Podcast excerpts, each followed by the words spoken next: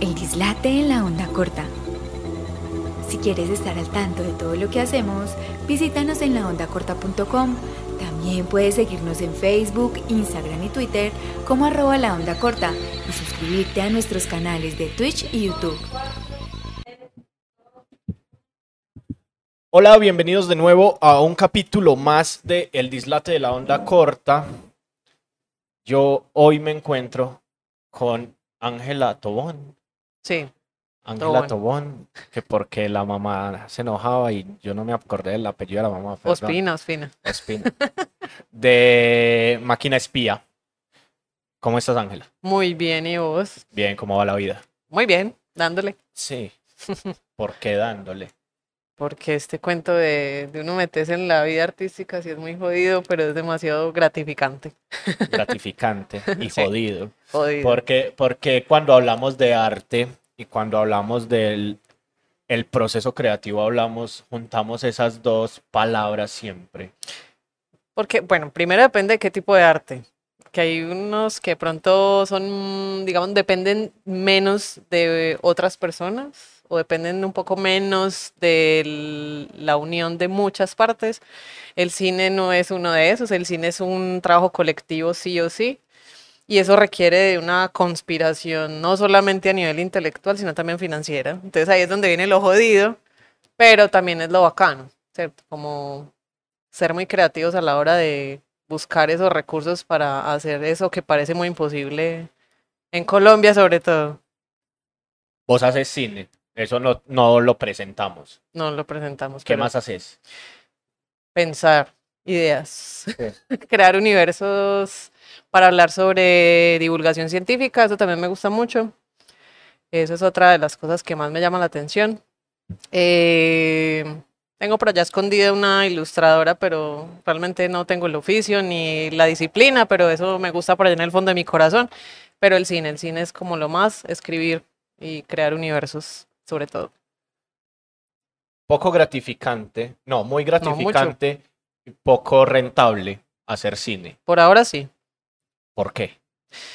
Por muchas razones, pero eso es una pregunta demasiado, como se dice, sí. amplia. Pero digamos que mm, la principal, desde mi perspectiva, y, y creo que también eso es un punto muy personal, porque pues la experiencia de cada uno va a ser muy diferente. Pero la mía radica en pensar que nos falta mucha educación de públicos, por ejemplo, en Medellín, o bueno, en Colombia, pero digamos que hablando localmente en Medellín, para pensar que no todo el cine colombiano es malo. Entonces, cuando tenemos ese, eh, digamos, esa etiqueta del cine colombiano es malo, entonces la gente no va a sala de cine a ver las películas colombianas, entonces no se sostiene la película colombiana en la sala de cine. Ahí es donde las salas de cine sacan rapidito la película porque es mejor poner una película comercial de Marvel o cualquier estudio grande. Entonces ahí es donde se vuelve un negocio, digamos, en ese sentido poco rentable todavía, hasta que de alguna manera creo yo que le lleguemos como a ese punto neurálgico de educar al público de que no todo el cine colombiano es malo. Porque está ese imaginario, o sea, porque, porque nosotros tenemos esa concepción, pues porque yo soy un ser humano que le gasta plata al cine colombiano. Ujú. ¿cierto? Y, por ejemplo, te voy a poner un ejemplo reciente de una película que a mí me gustó mucho, que para muchos puede ser muy mala, pero a mí me pareció muy divertida, que se llamó El Cartel de la Papa. Ve, no la vi. Es Sí. una comedia colombiana Ah, tradicional, costumbrista, normal, donde metemos narcos, donde metemos cosas de familia, una cosa medianamente divertida. Me encantó. ¿cierto? Pero yo la vi y dije, esta película no la viene a ver la gente porque dice es una película más de cine colombiano y el, y cine colombiano es malo. ¿Por qué tenemos esa concepción del cine colombiano malo? Pues también, a ver, mira, tu, tu caso me parece muy bacano porque es un, digamos que puede ser un poco más amplio y más flexible, llamémoslo así, porque pues uno ve casos de películas que se lanzan en diciembre y el 25 de diciembre y son un éxito a nivel de taquilla, porque al colombiano le gusta verse en la pantalla, ¿cierto? Y ese cine tiene un poco más de ese reflejo de lo autóctono, un poco como esa parte como eh, costumbrista, como lo- digamos lo llamabas vos ahora. El asunto acá es que el cine colombiano en sí es malo, depende para quien lo vea, ¿cierto? Para vos esa película fue buena, pero para otro va a decir, ¿qué es eso? Es, cine de relleno, ¿cierto? Depende del observador. Pero también es que, pues eso ya es una, lo que les de- decía ahorita es como un asunto muy de perspectiva personal. A mí me interesa conectar con la audiencia. Y el hecho de que yo conecte con la audiencia, yo estoy generando una emoción. Entonces, si a vos te genera una emoción de me hizo reír, me divirtió, pues ahí hay un caso de éxito. Para vos no fue una mala película, para otro será. Entonces, ahí es donde uno, qué tan subjetivo es el asunto. Entonces, yo no creo que haya un cine colombiano malo o bueno. Lo que es más importante es que haya un cine para cada audiencia. Eh, y no solamente ese cine pensado para estar en festivales y ya, que es donde se ha vuelto también como esa línea editorial de vamos a hacer las mismas historias de que ganan en estos espacios de festivales para tener una garantía en otro lugar. Pero se nos está olvidando el público que va a la cine y paga la boleta, ¿cierto? Entonces, no, no es exclusivamente satanizar tampoco el hecho de estar en festivales. Creo que eso es importante Sí. y abre el espectro del cine colombiano en otras latitudes. Pero también es como no se nos olvide que hay que conectar con la audiencia y si conecto con la audiencia, pues la audiencia va a pagar por ello y vamos a poder tener una industria de la cual vivir. Entonces también es como un balance entre ambas cosas. Sí. Entonces, creo que le- el- la etiqueta cine colombiano es malo, es un asunto que se ha regado por alguna extraña razón. Para mí, conectar con la audiencia es de la emoción. Fin. Ahí te voy a meter en una camisa de, on- de once varas. Oh, por Dios. ¿El cine es arte o es entretenimiento? Debe ser entretenimiento mientras también haces arte. Para mí son las dos. Wow. Sí, porque, porque creo que eh, eso que hablabas del, de la concepción del cine colombiano para festivales, ¿cierto? Lo hemos llevado mucho hacia el arte, ¿cierto? A que sea muy conceptual, Epa. ¿cierto? Y creo que, pues, el, lo, voy, voy a, voy a soltar aquí una opinión personal y es que para mí el cine colombiano es muy joven, ¿cierto? Sí. Eh, pese a que hemos tenido grandes películas, pues, que nos marcaron a muchos, Sí. eh, en los 80s, en los 90s, incluso en los 70s, Ujú, ¿cierto? Pero en esa época hacíamos, no sé, una película cada año, una película Sí. cada dos años, ujú. ¿cierto? Hoy en día que hay como mayor producción, llamémoslo así, solo vemos muchas que están enfocadas en, incluso en escuelas muy europeas y Sí. no hemos podido, como yo siento que no hemos encontrado todavía nuestro, nuestra manera de narrar, pero nos adaptamos a las formas de narrar de otros y con eso es con lo que estamos ganando festivales y estamos haciendo un cine que es muy bonito, técnicamente o narrativamente puede funcionar artísticamente desde el concepto, pero no entretiene. Sí. Estamos, estamos generando, generando esa desconexión con el público. ujú. Y al público le gusta es el entretenimiento. La gente va al cine para entretenerse, ¿cierto?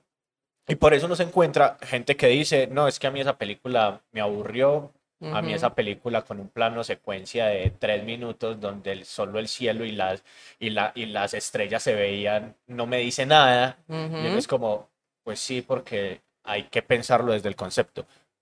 ¿Cómo se piensa uno una película?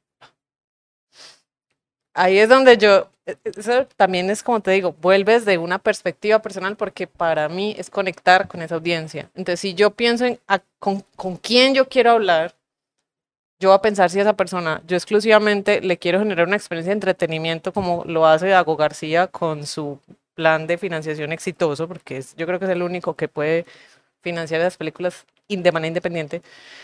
Eh, pues obviamente ese público pues va a conectar con esa y se va a entretener. Pero ahí de artístico, pues realmente, digamos que lo mínimo para que una película se oiga y se vea bien. Pero a- a nivel, digamos, de estética, de composición y un montón de cosas, eso no lo vamos a encontrar en esa película. Entonces, si yo estoy apuntándole a un público que busca eso, que está buscando ir a una experiencia sensorial de una película que le va a mostrar un plano larguísimo, pero con una contemplación hermosa de las estrellas, pues esa persona va a tener una experiencia muy diferente al que le gusta ir a ver esa otra película. Entonces, para mí todo se resume en la audiencia a la cual yo le estoy apuntando. Entonces, creo que también hay una idea errada y eso pues parte desde otras influencias que empiezan a tener desde, desde el asunto de, de- de pensar que ya estamos en un mundo donde la gente ya tiene mucha información todo el tiempo, donde hay un montón de dispositivos que les dan múltiple entretenimiento. Yo tengo que entender que la audiencia no es un, una sola, un, cardumen que piensa una sola vez y ya, sino que cada uno tiene una experiencia de búsqueda distinta. Entonces, ahí también es depende qué es lo que quiero hacer. Entonces, para mí ese es el, el, el, asunto tan, tan, digamos, como tan divergente, tan complejo, porque obviamente el público que está en ese festival está buscando una experiencia diferente. Pero cuando hablamos de identidad cinematográfica colombiana, yo todavía no sé cuál es, ¿cierto? Porque estamos copiando y copiando algo que se ve más en Europa, problemas sociales muy lo que llamaban neorrealismo italiano, donde muestran la cruda realidad tal cual pasaba en la, en, en la favela, en la comunidad, en la...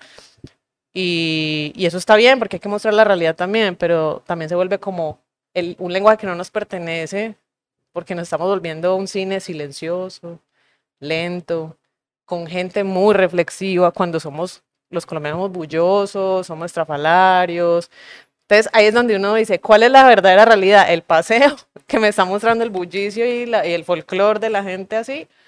¿O el campesino rural eh, europeo que se vuelve parsimonioso en su hablar? Entonces uno dice, ¿dónde está la identidad del cine que nos pertenece? Entonces yo siento que hay una búsqueda, pero indudablemente, como vos lo decís, yo tampoco lo veo muy claro. ¿Qué hace Máquina Espía? Máquina crea universos de género de ciencia ficción y fantasía. Y también nos gusta mucho a través de la ciencia ficción y la fantasía hacer o crear conceptos para hablar de divulgación científica o de apropiación social del conocimiento. ¿Y por qué? ¿Por qué hacer eso? ¿O qué? ¿Por qué enfocarse en la ficción, en la fantasía? Porque, uy, esa es, esa es otra pregunta profunda. pero trata. que aquí vamos, vamos, o sea, yo lo que, lo que hago es empezar a abrir para ir en, para ir en Epa, ve, ¿por qué fantasía? Pues eso fue como la vida nos escogió, yo lo diría así. Eh, como todo colombiano que crecí en los noventas, viví la violencia a full esplendor y mucho más porque yo crecí en Urabá. Ok. Y en Urabá, pues en esa época de los noventas eh, estaba todo el auge pues como del, conflicto armado y me tocó muy chiquita tener conciencia de lo que pasaba a mi alrededor, pero sin ganas de estar ahí. Y sin querer, pues como yo no sé, en una búsqueda muy particular, fui a buscar libros en la biblioteca y escogí todos los que tenían que ver con fantasía y me, me metí en esos libros por horas a leer, a leer, y pues me enamoré de Alicia en el País de las Maravillas. Y empecé a contar historias siempre de ese sentido. Entonces contaba, escribía algo, hacía un dibujo, cualquier cosa, siempre tenía que ver con algo que no pertenecía a la realidad tangible. Y para mí, yo siempre lo he dicho, la fantasía a mí me salvó la vida estando metida ahí, porque si no, pues esa violencia que estaba frente a mis ojos de cada día mataban a un papá de un compañero así como si fuera súper cotidiano y uno ya lo empezaba como a normalizar y eso como que fue mi resguardo. Entonces, nunca supe contar la vida de otra manera. Y desde que tengo uso de razón en el colegio, recuerdo todo lo que me ponían a hacer, yo siempre le metía fantasía, escribía cualquier cosa, fantasía. Entonces fue como que la fantasía me escogió y yo decidí acogerla y ya no soy capaz de contar la vida desde otra perspectiva. Y me encanta eso, la metáfora. Entonces, como, ¿cómo puedo contar esto que me rodea con otro lenguaje, para no hablar de lo que ya estamos viendo, sino de lo que no se ve, que es lo que está acá, adentro, ¿cierto? Como los pensamientos de un personaje, cómo se siente realmente el personaje frente a un conflicto. Entonces, ¿cómo, le, cómo vuelvo eso que está adentro tangible, ¿cierto? Como si fuera posible volverlo de verdad. Entonces, surge por esa razón la fantasía y mi socio, pues, que se llama Juan David Gil, le pasó algo similar, pero en el área de la ciudad. Él vivía en La Milagrosa y también tenía como un contexto de pandillas, de pelados que los ponían a hacer carrito y él no quería y se escondía para que no lo pusieran a hacer esas vainas y pues también puras pandillas en, enfrentamientos y él escondido haciendo historietas, él contaba historietas en un cuaderno sobre ese tipo de, historias fantásticas y ya no encontraron en la universidad y dijimos, dónde estábamos el resto de nuestras vidas, seamos amigos y hagamos una empresa. y así surgió. Qué lindo.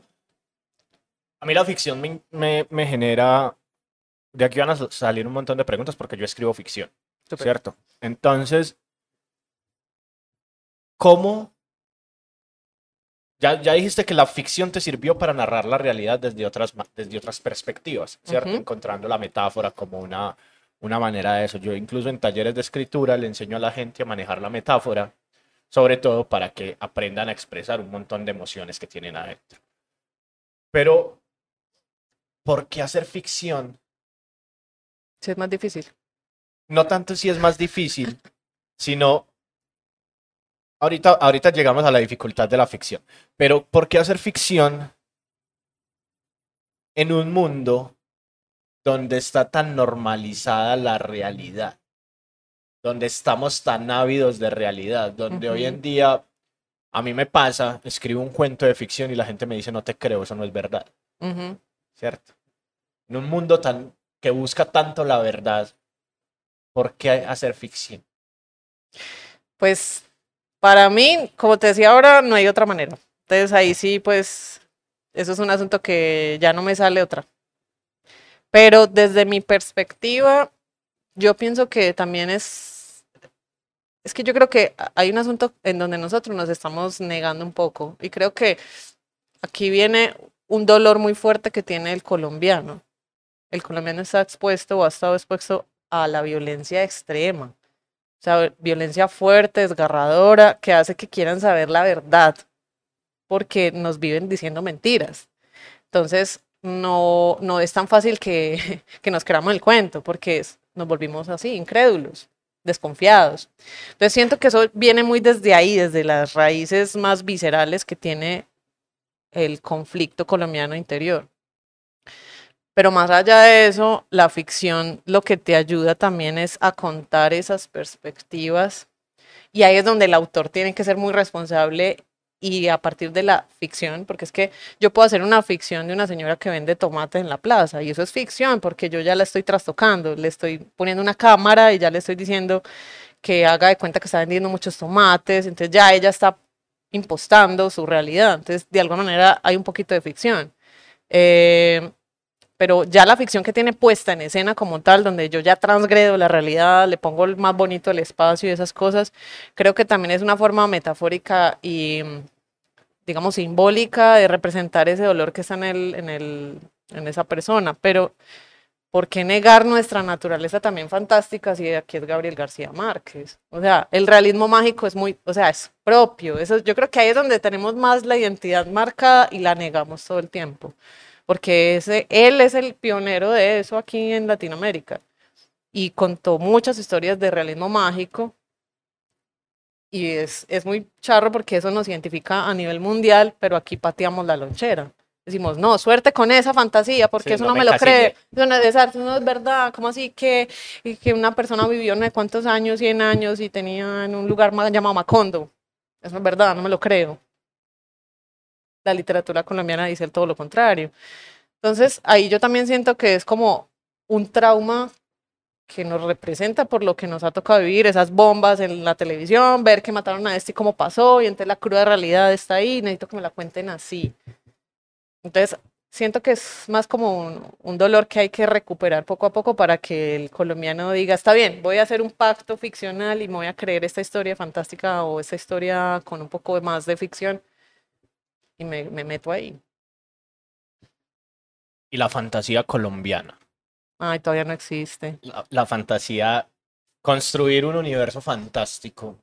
¿Qué tan complejo es también en este, en este aspecto nacional donde nosotros, pues, yo lo pienso mucho desde el punto, desde el punto del cómo se construye la, la fantasía literaria en otros puntos del, del planeta donde están basados mucho en mitologías, en, en oralidades y en cosas que posiblemente a nosotros se nos acabaron o, o que a nosotros no nos llegaron por, llamémoslo, la, colonización y ese, y, esa, y ese negacionismo que tenemos nosotros como colombianos de esa ancestralidad, sobre todo indígena o negra, por ese blanqueamiento, llamémoslo así. Entonces, ¿cómo es, cómo hacer para construir un universo fantástico en un, en, en un lugar así, ¿cierto? Que está más permeado por fantasías extranjeras Mm, y no por una, y no por una fantasía propia.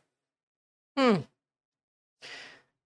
Lo que pasa es que la fantasía propia, pues es que nosotros estamos llenos de mitos, leyendas, y es muy bacano porque, de hecho, a mí me parece muy poderoso. Me pareció muy poderoso darme cuenta años después que todos esos cuentos de la pata sola, el patetarro, todas esas vainas, que eran nuestra fantasía folclórica o terror folclórico, era una manipulación de la religión para mantener al borracho en la casa. Me parece genial. O sea, me parece muy teso que, pues, o sea, como que me hace pensar, como sociedad nos pueden manipular tan fácil y la narrativa lo hace muy bien. Entonces es como los storytelling dominan la sociedad. O sea, a nosotros nos vienen contando mentiras todo el mundo. O sea, la sociedad, los políticos cuentan, o el deportista que superó la, eh, su, vida en el pasado y entonces se volvió mucho más, más heroico ahora en un mundo donde superó la dificultad. Listo. Maravilloso. Son, son storytelling. Entonces, todo eso es fantasía que nos cuentan para poder sobrevivir en el, en el mundo real. Y obviamente sería muy bacano que de verdad nosotros nos apropiáramos de esa fantasía que está en nuestro territorio y contáramos esas historias. Yo me sueño eso. O sea, yo me sueño hacer, yo espero hacerlo, una película sobre mi experiencia en Urabá cuando estaba alrededor de ese contexto violento, pero no voy a poner señores con botas de caucho, ni voy, voy a poner monstruos. Y yo digo, voy a hacer una película de monstruos, donde voy a contar esa experiencia desde una niña de 9 años, 8, 10 años que estaba en ese contexto. Eh, y siento que ahí nosotros podemos narrarnos también desde esa monstruosidad que nos rodea como Colombia. Obviamente es muy bacano pensar en, hey, pilas, no hagamos historias que sean como muy norteamericanos, el terror norteamericano que ven y lo traemos para acá, y entonces hacemos la típica historia, la chica que va a una cabaña, y entonces hay un man asesino serial que lo Ajá. rodea. Y eso termina siendo una copia de algo que no nos pertenece. Entonces, qué bacano contar esas historias con esos personajes locales, nacionales, de nuestros propios mitos y leyendas, hablando de nuestros conflictos, porque a la final esos conflictos fueron creados por la religión, pues todos esos, esos, esos personajes fueron creados para poder dominar el comportamiento colectivo. ¿Por qué no usarlo, cierto? A mí me parecería encantador que alguien lo hiciera. Yo espero ser una de ellas, pero vamos, vamos despacio. En ese punto, ¿cómo hace uno una película entonces? Con mucha paciencia. ¿Cuánto se puede demorar uno haciendo una película en Colombia? Ah, bueno, en Colombia, toda la vida. Mentira, no, por ahí 10 años, depende. O sea, depende de muchas cosas. Hay muchas variables. Depende. Primero depende de la película que estés haciendo. Si es una película que habla un poco más de las de problemáticas locales, sociales, ta, ta, ta, de pronto encuentres más rápido la financiación. Porque hay muchas entidades públicas, gubernamentales, que están interesadas en hablar sobre ciertas problemáticas por políticas públicas que hayan en ese momento. Entonces, digamos que también lo que dicen ahí, cuando eres muy pertinente según la temática que esté por ahí en auge. Cuando uno quiere hacer otro tipo de películas como las que me encanta a mí hacer, uno puede morar toda la vida.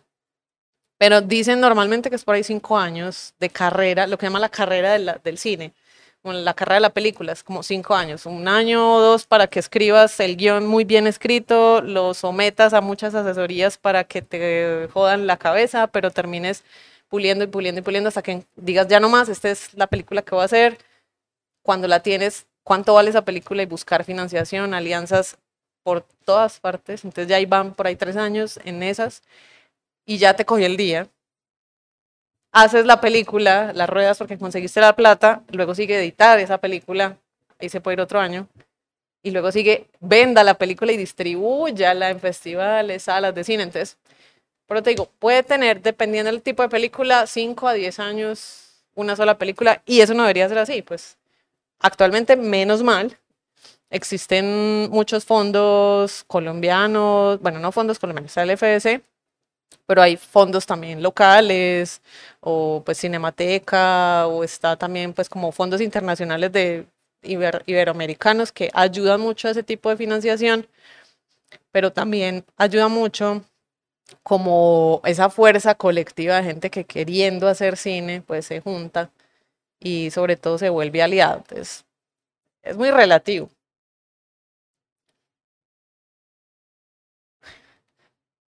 Tenemos un problema de industria. Sí. Queremos ser industria y no lo somos, o creemos que somos industria y no lo somos. Ay, Dios mío, usted me está metiendo a mí en problemas, me van a tirar tomates a mí. No, pero es que Mi perspectiva crítica. Sí, es que es que al final al final nosotros o sea, es, es muy teso, lo voy a decir acá. Yo soy una persona que consume mucho cine, Ujú, consume mucho cine colombiano. Súper Por, bien. por eso, por eso, por eso te digo, o sea, eh, hago meas culpas muchas veces cuando no alcanzo a ver una película colombiana que digo como se me pasó. O sea, Ujú. llegó a cartelera y no, y no pude ir a verla porque Ujú. el tiempo, porque no tuvo el público suficiente para verla. rápido. ¿Cierto? Entonces, a, a mí me, ha- o sea, a mí me ha tocado sentarme a verme una película colombiana a la una de la tarde, que es cuando generalmente las ponen, a, a la que no entran sino dos o tres personas. ¿Cierto? Y uno dice, esta película, ¿por qué no la está viendo más gente? ¿Por qué no le dan más tiempo de exposición y demás? Pero, Sí, esa es otra industria. y una de las, de las críticas que yo siempre he hecho es como, creemos que somos industria, pero no somos industria, no tenemos industria del cine. No. ¿Cierto? Porque si para financiar mi película tengo que depender de fondos públicos, de fondos, de fondos, llamémoslo así, casi que de la caridad, no hay industria. No. Y esta semana nomás hablaba con alguien eh, que me encontré en, el, en, en Miradas Medellín y me decía, y me decía, tenemos que cambiar esa perspectiva. Y yo, pues ustedes son los que hacen y no la están cambiando, ¿cierto? O sea, cuando yo a veces me siento a ver una película de Marvel, Ujú. al final aparece el logo de Pepsi, aparece el logo de Coca-Cola, aparece el logo de McDonald's, de lo que sea. E incluso Transformers es un comercial de Chevrolet. Ujú. Toda la vida ha sido un comercial de Chevrolet. Y a nosotros nos da miedo ir a tocarle la puerta a las marcas. Total. ¿Por qué crees que tenemos esos miedos? ¿Por qué crees que no somos capaces de confiar en nuestro producto? ¿O por qué tenemos miedo a eso de usted va a hacer que me tiren tomates? ¿Cierto? Sí. ¿Por qué? Porque puede para, para algunos si haya una industria por el hecho de que pueden estar haciendo una película tras otra. Pero porque, pues, por eso digo, me pueden echar tomates y, y lo digo con mucho respeto y admiración por quienes, digamos, tienen un nicho identificado y logran financiar sus películas una y otra vez, una y otra vez, porque hay unas temáticas que, como te decía ahora, tienen un interés político por el- las fechas, porque es de auge, porque es importante hablar de esa problemática y que sea pertinente para el momento que estamos viviendo. Entonces, muchas veces para esas personas quizás la perspectiva es que haya una industria porque no paran de hacer películas año tras año y pues pueden sacar un poco el presupuesto para autosostenerse mientras hacen una película. Son pocos esos casos. Otros casos tendrán un, un asunto supremamente alejado del, del cine de autor y entonces se van full las marcas, pero hacen películas muy malas, demasiado llenas de product placement o demasiado vendidas para una marca, entonces se vuelven como otro tipo de cine diferente. Entonces, depende de quién lo vea, porque, o sea, una industria debería ser la unión de muchas personas que pueden hacer películas y vivir de esto, pero eso no pasa, ¿cierto? Creo que sí, hay personas que vivan de esto, viven porque están todavía con fondos y, y becas, o son Dago García, ¿cierto? Y él es el único que lo puede hacer porque obviamente él se involucra con marcas grandes de televisión que hacen que él pueda seguir haciendo sus películas año tras año y el man recolecta mucho dinero con esas proyecciones. Pero sí siento que en la gran mayoría del caso de las personas que hacemos parte de esto que llamamos industria, no son, sabemos que esto no es una industria todavía y falta camino para eso. Yo no sé si sea miedo, porque yo no me puedo meter en la cabeza de ellos, de cada uno.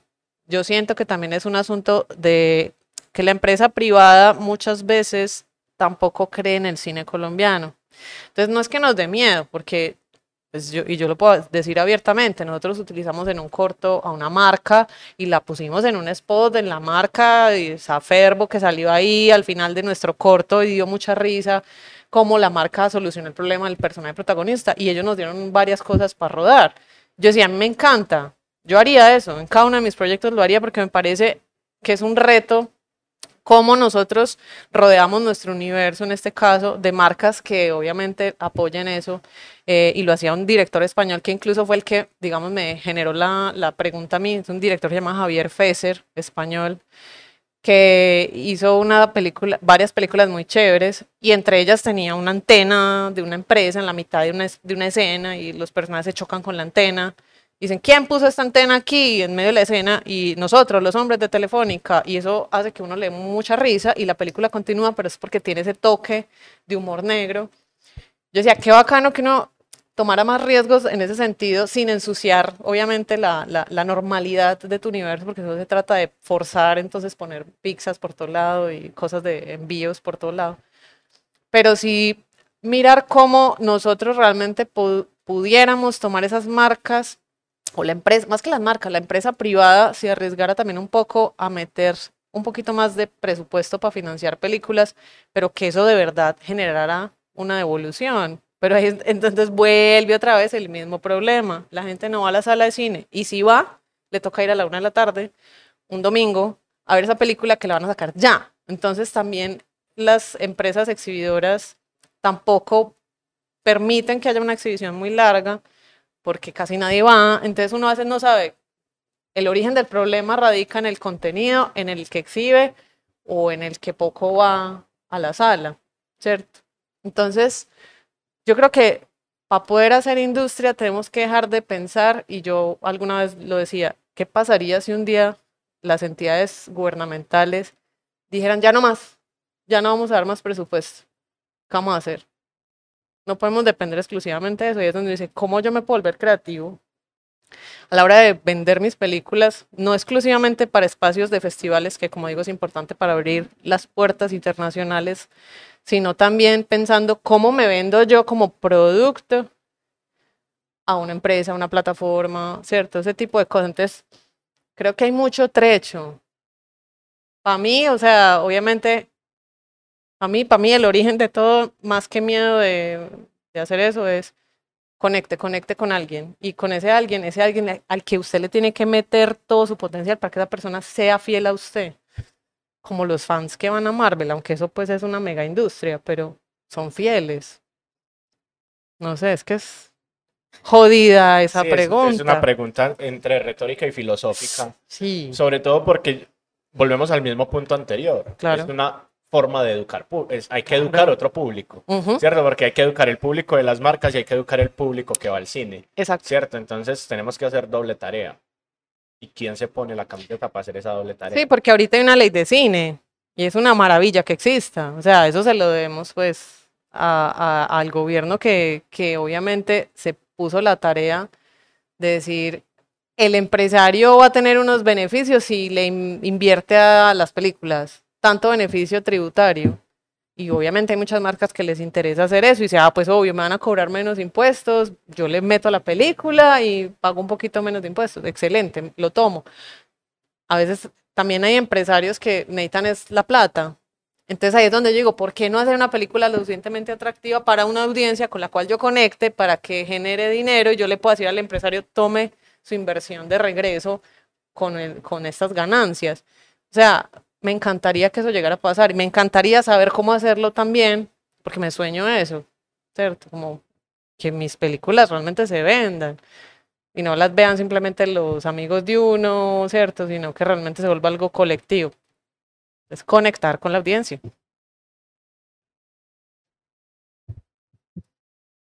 ¿Soñas con narrar mitos colombianos en el cine? Con llenarlo de metáforas, que no sea muy, muy directo y muy literal, que uh -huh. es una palabra que usamos nosotros mucho para referirnos a eso. Pero fuera de ahí, ¿con qué soñás? Hmm. No, con hacer muchas películas, no exclusivamente de monstruos, pues ahorita mencionaba un deseo que espero que se cumpla pronto. Em, no, yo creo que me encantaría que Colombia no tuviera exclusivamente un cine del tipo dramático, como digo, que está bien que se haga, sino que también el cine colombiano pudiera tener ese espacio en la fantasía y el género de suspenso, terror a nivel internacional, porque somos muy poquitos, que pues que realmente lo estemos intentando, honestamente, si habrán cuatro personas, hay un director colombiano que se llama Andrés eh, Beltrán, que hizo Grito Maldito, que estuvo en Amazon Prime o algo así. Me parece genial, porque obviamente está buscando contar otras historias y pues perdimos hace no mucho a Jaime Osorio, director del Páramo. Y entonces uno se da cuenta que el cine colombiano, que también estaba por ahí marcado, era muy de género de terror. En algún momento lo hicieron los hermanos Orozco con Al final del espectro y Saluda al diablo, me parte aunque se fue más policíaco. Entonces uno ve como esa búsqueda del cine colombiano. Actualmente conozco otra empresa amiga, somos amigos justo por esa búsqueda, llaman Oveja Eléctrica y son de Barranquilla y están tratando de hacer distopía. Pero les pasa lo mismo. Llegan al, a esos fondos, llegan al pitch o a veces no llegan al pitch. Bueno, mentira, sí, ellos llegaron al pitch. Pero siempre llega esa pregunta incrédula de, ah, es que eso es muy difícil de hacer, eso no se puede hacer en Colombia, eso sí es muy costoso. Em, entonces me sueño, agradezco a todas las personas que se me han acercado y me han dicho, qué bacano lo que ustedes hacen, son muy valientes. Yo no quiero que me sigan diciendo que somos muy valientes, que no debería ser un acto de valentía. Debe ser normal contar otras historias con otros tipos de lenguajes. Eso no debería ser como, ay, o sea, les agradezco porque eso es una, a veces uno necesita esa palabra de hágale que, que sí se puede, pero que no digan, ay, tan lindos, tan valientes, ¿no? Sino como, ah, sí, bacano, sí, eso hay que hacerlo. Entonces, ahí estoy, yo creo que lo que más anhelo yo en, el, en, esto, más allá de desear hacer esas películas, que verdad las hagamos y que hayan más personas que las hagan, porque si pues hay más personas que las hagan, pues entonces va a ser parte de un mercado de diversidad del cine colombiano, festivales, películas para festivales que la aplaudo, felicito y que tienen que existir, tienen que estar, pero también está otra línea que también va a otros espacios de índole de esos géneros y que se preocupa también por conectar con una audiencia que busca también, aparte de lo artístico, entretenimiento mientras ve artist lo artístico también. Eso es lo que yo verdaderamente sueño. Genial. Ahorita, antes de entrar acá, contaste que sos profe. ¿Cómo, ¿Cómo está la academia en cuanto a el proceso audiovisual? Porque pues mi papá fue profesor de, de academia audiovisual hace hasta hace 8 o 9 años más o menos. Y lo fue durante casi 15 de su vida. Y pues yo tengo muchas taras de cuenta de eso. Pero más que las taras que uno puede tener es... Y siempre me decía como, es que todos quieren ser directores. ¿Cierto? no, ya no. Y, y, el, y el equipo técnico y cómo, cómo construimos un equipo.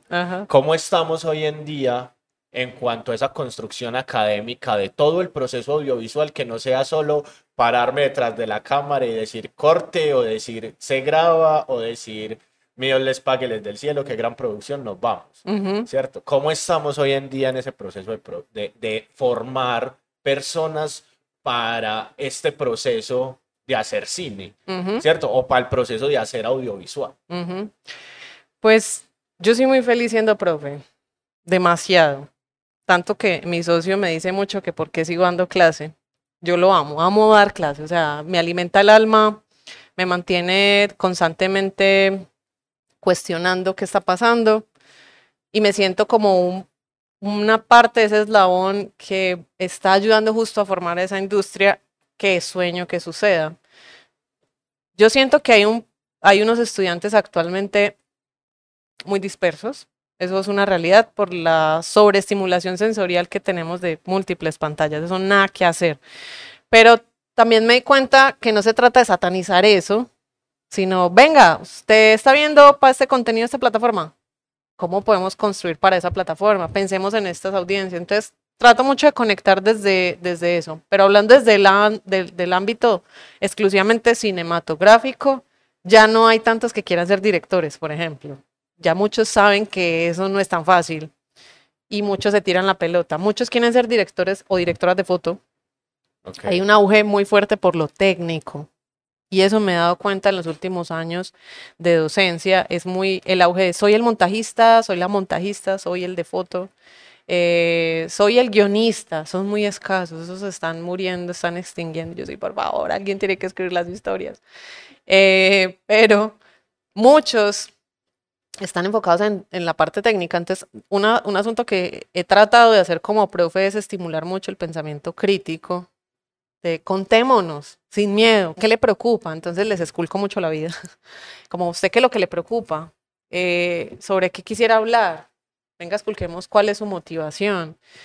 Y no vengamos aquí a ser técnicos, sino vengamos a ser seres pensantes que están contando su perspectiva del mundo.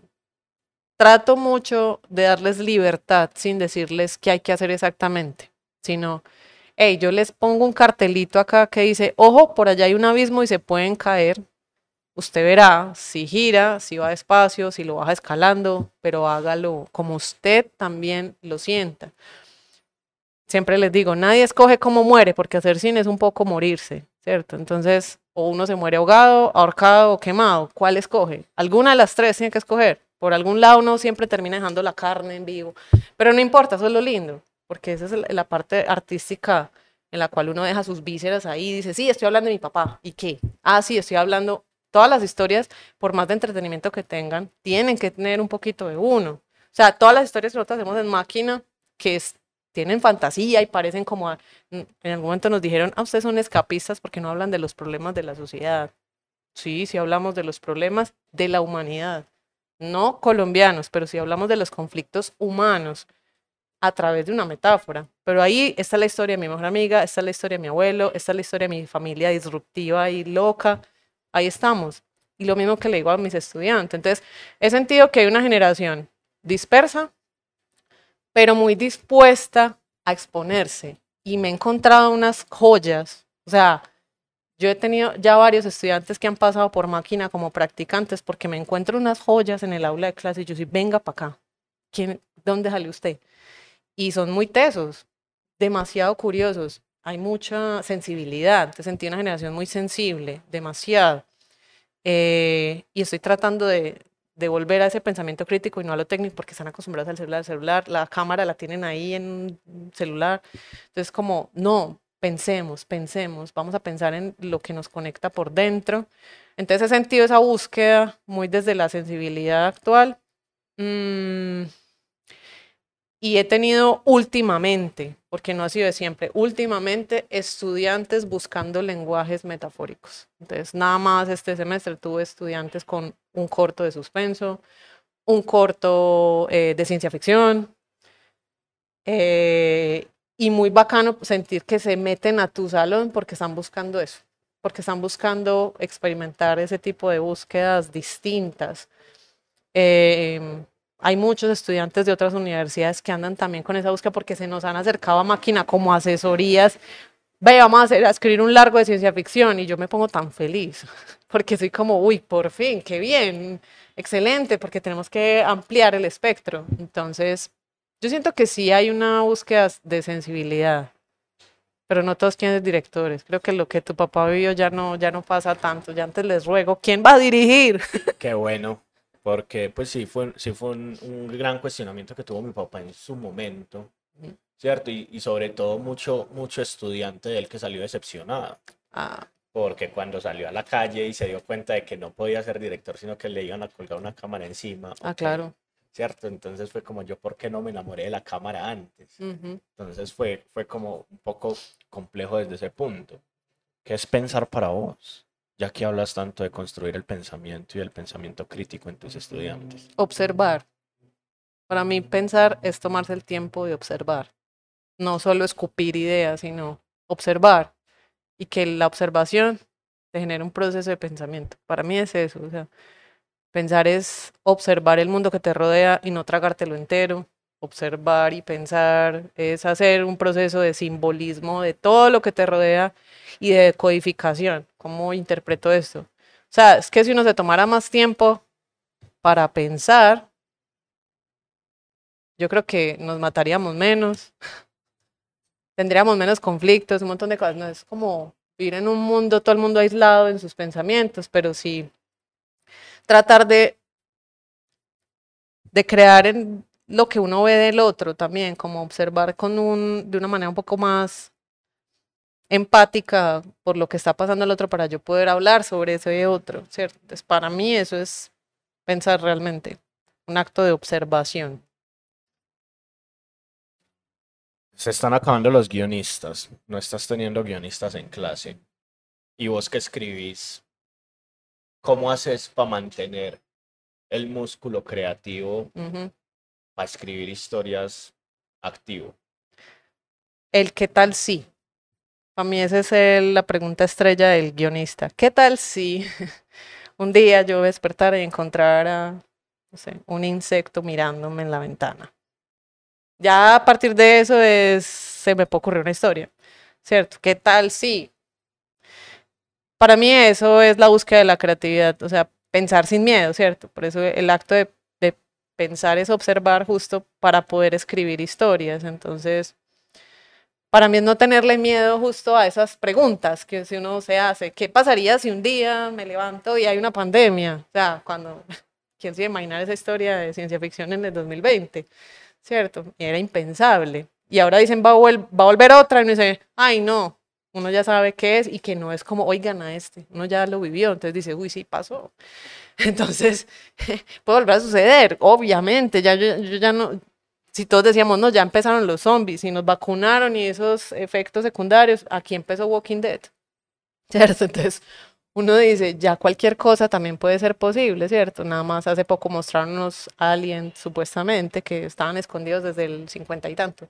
Entonces uno dice, ok, ya qué puede pasar. Entonces, creo que el guionista no se extingue si no mata a ese niño interior que se pregunta, ¿por qué? ¿Para qué? ¿Qué tal si?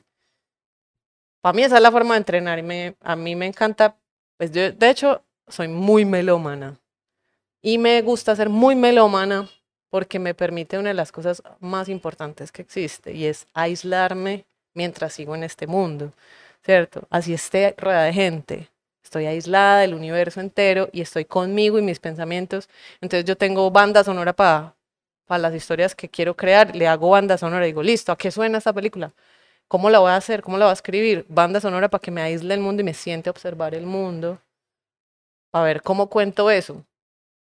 Para mí es eso, ¿qué tal si aislar y aislarme? Es como, es mi metodología, hay otros que van a encontrar otros, como buscar imágenes o inspirarse en libros. Pero a mí me gusta más ese. Si te preguntaran qué tengo que ver de máquina espía, o esa es la pregunta que te voy a hacer. ¿Qué tengo que ver de máquina espía? Ay, todo. Pero no, en especial. no, yo tengo cariño por varios proyectos y mi productor no me puede escuchar porque ella siempre dice que yo quiero más a unos que a otros. Pero el consentido para mí es Benjamín en Technicolor. Yo creo que ese fue para mí fue un acto ingenuo, muy bonito. No sabíamos dónde nos estábamos metiendo. Y por alguna extraña razón, el universo conspiró y ese corto salió adelante. Y después de como casi 10 años, ese corto sigue dando de qué hablar y nos sigue dando plata, así no sea mucha. O sea, porque no vamos a decir mentiras, no recibimos mucha plata de los cortos, eso no, eso no pasa pero es un corto que pasa el tiempo. Ay, queremos a Benjamín en Technicolor para la plataforma Retina Latina. ¿Nos pueden dar otra vez una licencia? van por ahí tres veces. Y uno dice, pero Benjamín, ¿qué es lo que tiene? Es un corto que conecta mucho. Y fue el primer experimento y yo lo recuerdo con mucho amor porque en ese acto de ingenuidad que llamo yo, nosotros quisimos hacer algo rimbombante. Y lo que hicimos fue hacer una proyección en el Teatro Lido, un teatro que estaba también como muy perdido en el tiempo y me encantan las cosas retro, pues yo sí me muero por ellas.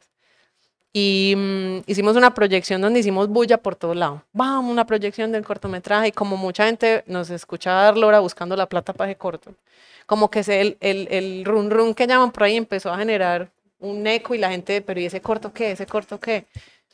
Hasta que llegó el momento de, de hacer la proyección en el Lido y yo, eso jamás nos volvió a pasar en la vida, pero jamás. Todo el Lido estaba lleno, pero lleno era lleno, había gente sentada en las escaleras de, pasarlos. Yo decía, ¿qué? Y fue muy bonito porque por ese acto ingenuo donde yo me soñaba, un, o sea, ahora, años después, digo, "Ay, ojalá eso volviera a pasar. Pero en ese momento de pensar, qué bueno ser como esas industrias de Disney, donde uno tiene los personajes así todos fantásticos. Entonces nosotros, desde un acto de ingenuidad, llevamos a los actores vestidos como los personajes y los sentamos en medio del público cuando se terminó el corto y la gente, o sea, porque al principio la gente no sabía porque había un peladito vestido de astronauta al lado, Ajá. cuando se terminó el corto y, ay, yo estoy al lado del astronauta que estaba ahí y empezaron a aplaudirlos, a pedirles fotos y eso fue, o sea, yo creo que ha sido el, el momento más épico en mi vida, o sea, ese instante donde nos dimos cuenta que conectamos con un montón de audiencia y habían niños, señoras, unos viejitos del Parque Bolívar que se habían ido a, a entrar a ver qué estaban dando ahí. Entonces vimos la diversidad de público. No era como solo los amigos audiovisuales, sino niños, señoras, señores mayores, riéndose a unísono. Entonces yo decía, podemos conectar con esa audiencia. Entonces eso es como la base fundamental de máquina, es conseguir conectar con la audiencia. Qué lindo conectar con un jurado, claro, porque me van a dar plata para hacer la película. Pues sí, me interesa que le guste al jurado, me selecciono en un festival, pero para mí el jurado número uno es la audiencia, pues para mí. Y, y eso, por eso para mí Benjamín es como, güey, pucha, es mi niño consentido. ¿Y qué te inspira a vos? Todo, Sí. sé, no sé, mi familia. a- O sea, me encanta hablar de mi familia. Hablo de ellos, de cada uno de ellos, de manera sarcástica, irónica, con cariño. Cosas que lo identifican a uno.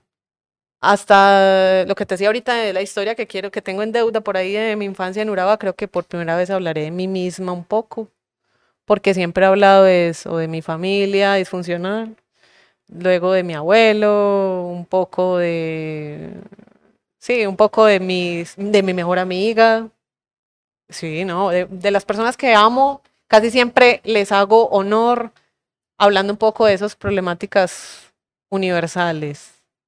Entonces, no me inspiran muchas cosas, es que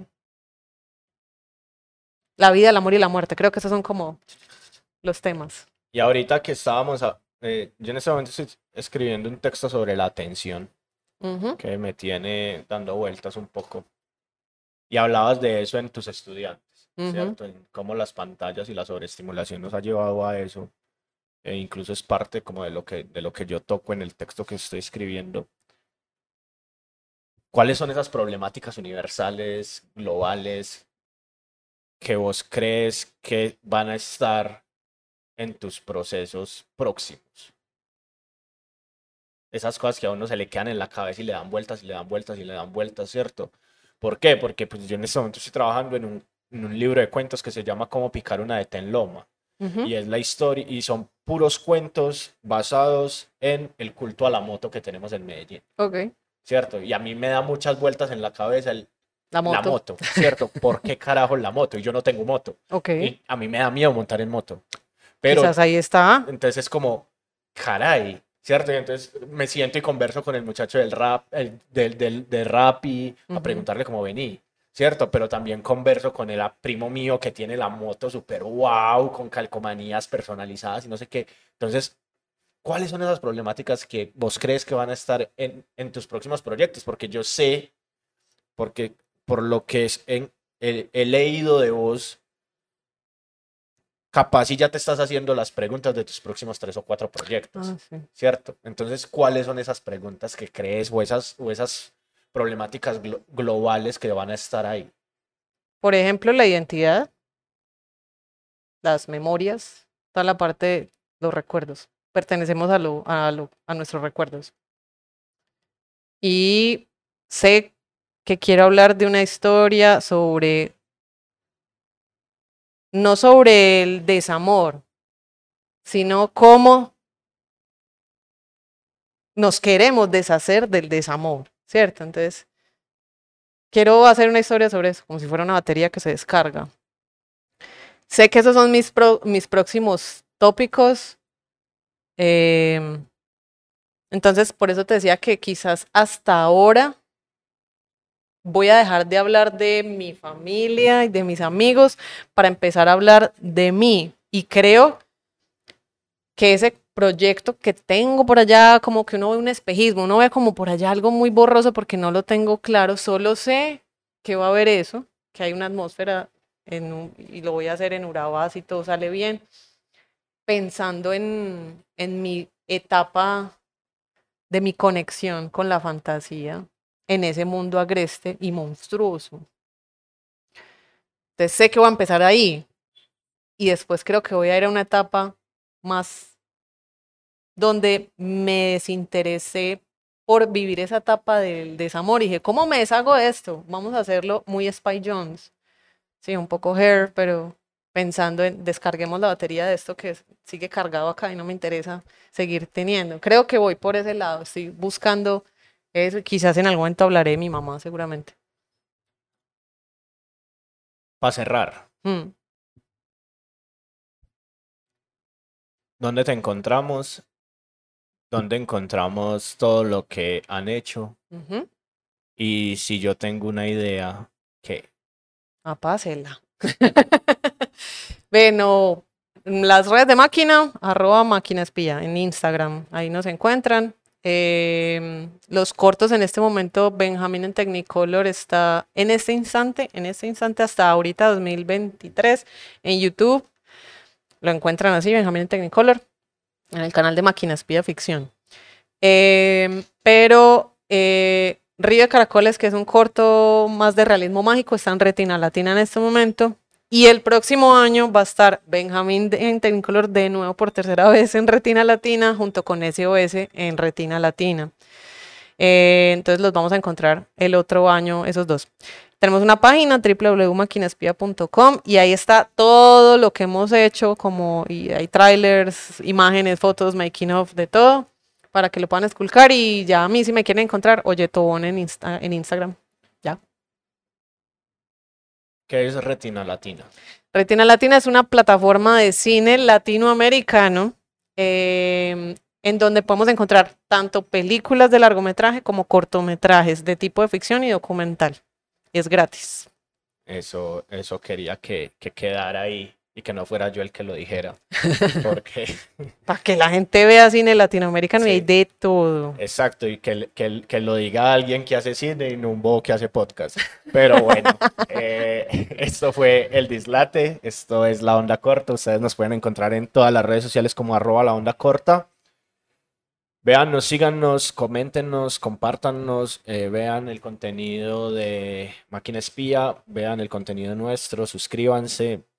Nos encuentran en todas las plataformas, en Spotify, en Deezer, en, en Deezer, en Google Podcast, en uf, hay como que 16 plataformas de podcast donde nos encuentran, en YouTube, eh, en Twitch no porque decidimos dejar morir ese, ese intento.